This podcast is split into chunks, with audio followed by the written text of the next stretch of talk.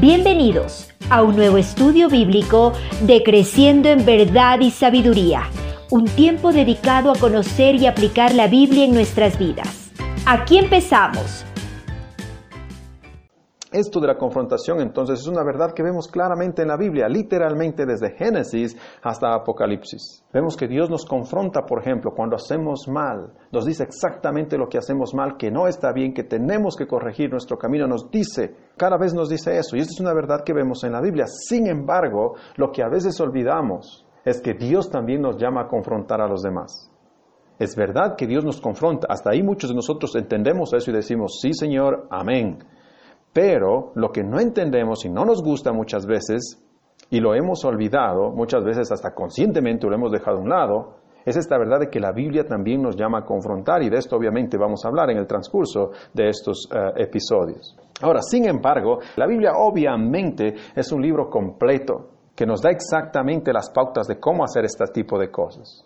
Y por eso ahora vamos a hablar de cuándo debemos confrontar a alguien y cuándo no debemos confrontar a alguien cuándo debemos hacerlo y cuándo no. Y aquí es cuando se ponen las cosas, obviamente, un poco más prácticas. Hay algunas cosas que debemos considerar cuando pensamos en confrontar a alguien. Básicamente seis cosas. Seis cosas. La primera cosa que tenemos que pensar cuando tenemos que confrontar a alguien es esto. Tenemos que saber cuándo es el momento correcto. ¿Ok? ¿Cuándo debemos confrontar? Lo primero es cuando sea el momento correcto. Hay que recordar, como dice Eclesiastés, que hay un tiempo para todo. Hay un tiempo para todo. Y esto se aplica también a la confrontación. Por supuesto, todos nosotros sabemos que no podemos ir a confrontar cuando la otra persona está totalmente exasperada, por ejemplo. No es lo más sabio, no es lo más prudente. En Ageo capítulo 1 tenemos un ejemplo de esto. Ageo capítulo 1, versículo 4 al 6 dice lo siguiente, este es, este es Dios. Les hace una pregunta y los confronta de esta manera. ¿Es para vosotros tiempo? Para vosotros, dice Dios, de habitar en vuestras casas artesonadas y esta casa está desierta. Dios estaba hablando del templo de Dios.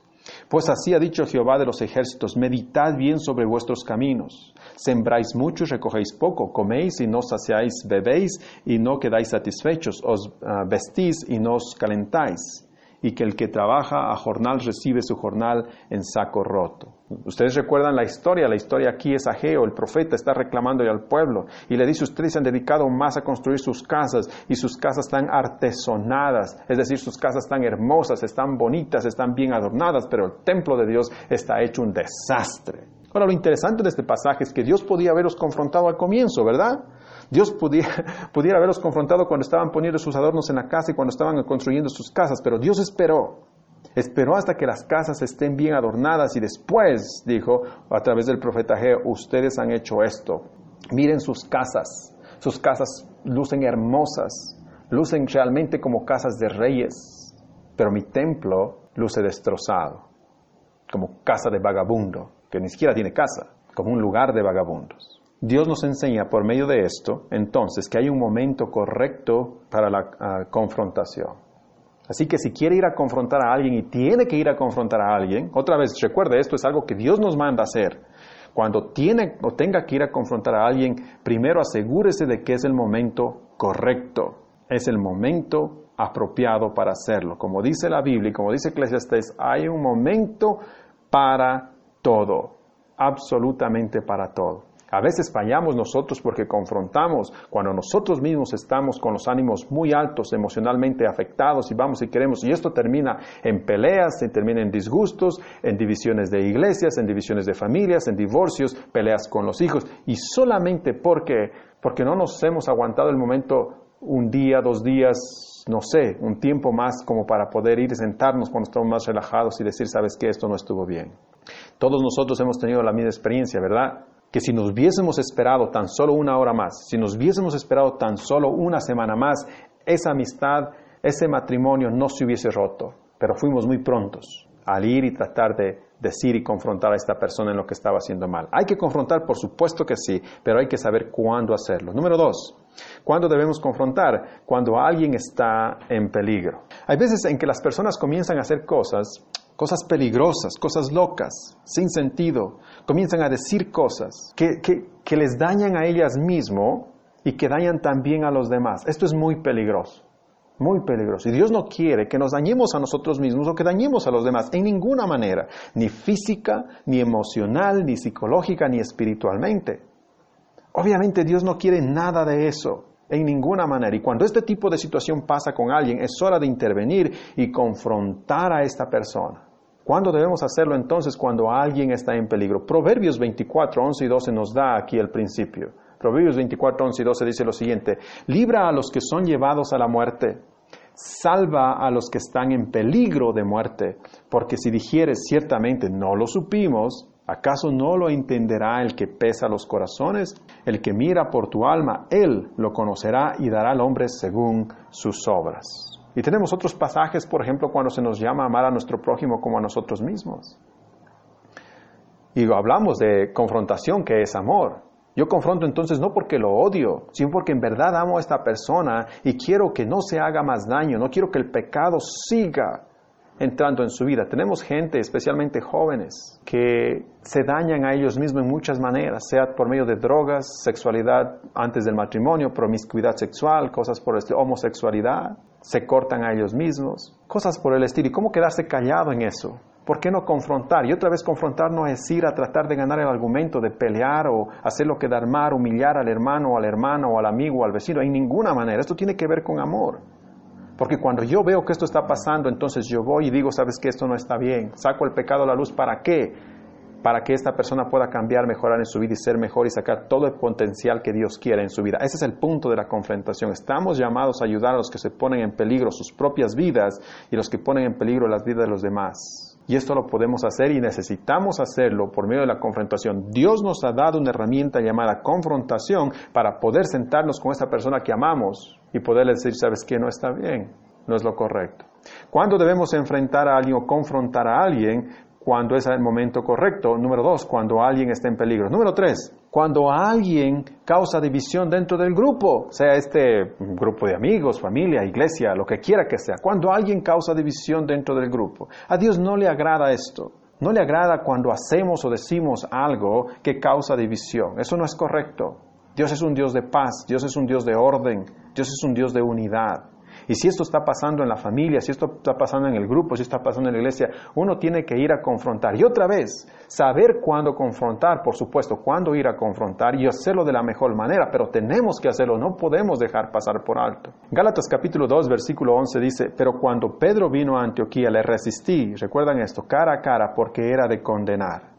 Ya hablamos de esto al comienzo y Pedro estaba actuando hipócritamente y esto estaba causando división dentro de la iglesia, estaba confundiendo a los hermanos totalmente. Y Pablo dice, no, esto no puede ser así. Pablo entonces no dudó en confrontar a Pedro, que con su actitud estaba confundiendo, estaba causando división, estaba causando desunión entre la iglesia, entre los hermanos y cosas por el estilo.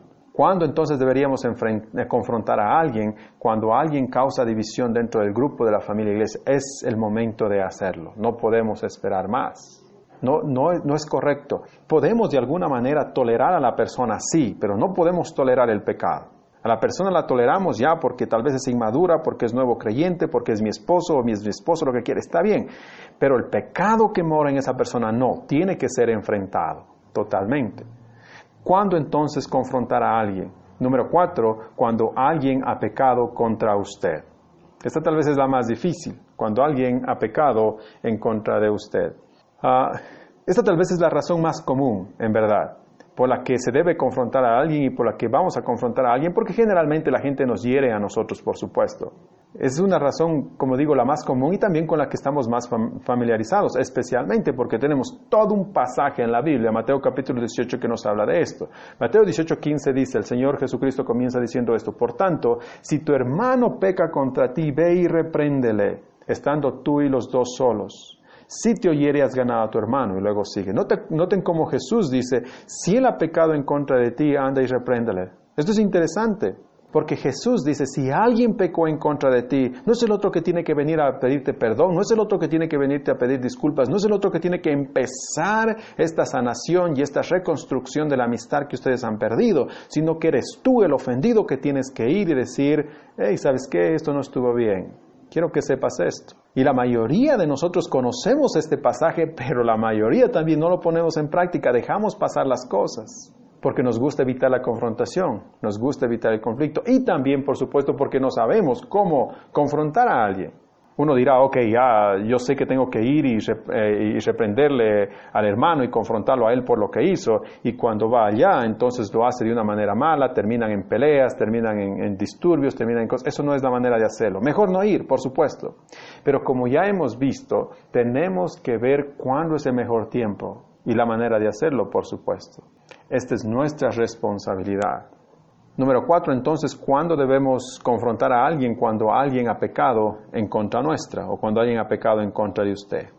Número cinco, ¿cuándo deberíamos ah, confrontar a alguien? Cuando alguien está pecando abiertamente. La, Biblia nunca, en ningún lado, como ya dije, tolera el pecado. Tolera a la gente pecadora, sí, por supuesto. Y por eso nos invita a todos los pecadores a venir a la iglesia, a estar aquí, totalmente. Pero no tolera el pecado. Hay numerosos ejemplos en el Nuevo Testamento en donde se nos llama a enfrentar el pecado directamente y por lo tanto confrontar a la gente pecadora. Obviamente porque la manera de enfrentar el pecado es confrontando a la gente que comete esos pecados. Esa es la idea. En Primera de Tesalonicenses, por ejemplo, capítulo 5, versículo 14, este es un pasaje que realmente saca a la luz esto. El apóstol Pablo escribe, también os rogamos, dice hermanos, que amonestéis, noten esto, que amonestéis a los ociosos, que alentéis a los de poco ánimo, que sostengáis a los débiles, débiles que seáis pacientes unos para con otros. Si, notan lo que Pablo dice, si alguien está ocioso dentro de la iglesia, si alguien es un vago, ocioso, entonces vayan y confrontenlo, reprendan ese pecado. No toleren eso, en ninguna manera. Esto eh, en nuestros tiempos hasta suena ofensivo decir. Imagínense que el pastor va y va a su casa o lo llama un día a su oficina y le dice, oiga, ¿sabe qué? Yo creo que usted es demasiado vago. Esto es importante notar. Ahora nos queremos, nos ofendemos con esto, pero la Biblia es bastante clara y abierta en cuanto a esto. La Biblia nos dice que nosotros tenemos que ir a enfrentar el pecado cuando el pecado es abierto. Y número seis, ¿cuándo debemos enfrentar el pecado? Cuando otros son los ofendidos cuando otros son los ofendidos. En Mateo, versículo, uh, Mateo 18 vemos que si alguien peca en contra de nosotros, somos nosotros los que tenemos que ir a confrontar. Pero la Biblia también nos enseña que si otros son los ofendidos, nosotros también podemos ir a confrontar. Esto cuando vemos las injusticias, los abusos que alguien está cometiendo en contra de la gente indefensa, estamos llamados a hacer algo. Proverbios 31, 8 y 9 nos ayuda con esto. Dice, abre tu boca por el mudo en el juicio de todos los desvalidos. Abre tu boca, juzga con justicia y defiende la causa del pobre y del menesteroso. Noten cómo la Biblia nos llama a enfrentar el pecado cuando otros son los que están siendo ofendidos, cuando vemos el abuso, lo que quiera. Esto, por ejemplo, los oficiales, los policías, los abogados lo hacen tan directamente y eso es bueno tener gente como ellos que lo puedan hacer, pero nosotros también estamos llamados a defender la causa del desvalido, del menesteroso, como dice el, versículo. Hay causas por las que debemos eh, confrontar, por supuesto que sí, hemos visto seis, seis y pueden haber muchas más. Vemos entonces que hay algunas maneras que nos enseña la Biblia en las que nos llama directamente a confrontar. Y obviamente hay muchas más, pero estos son algunos ejemplos.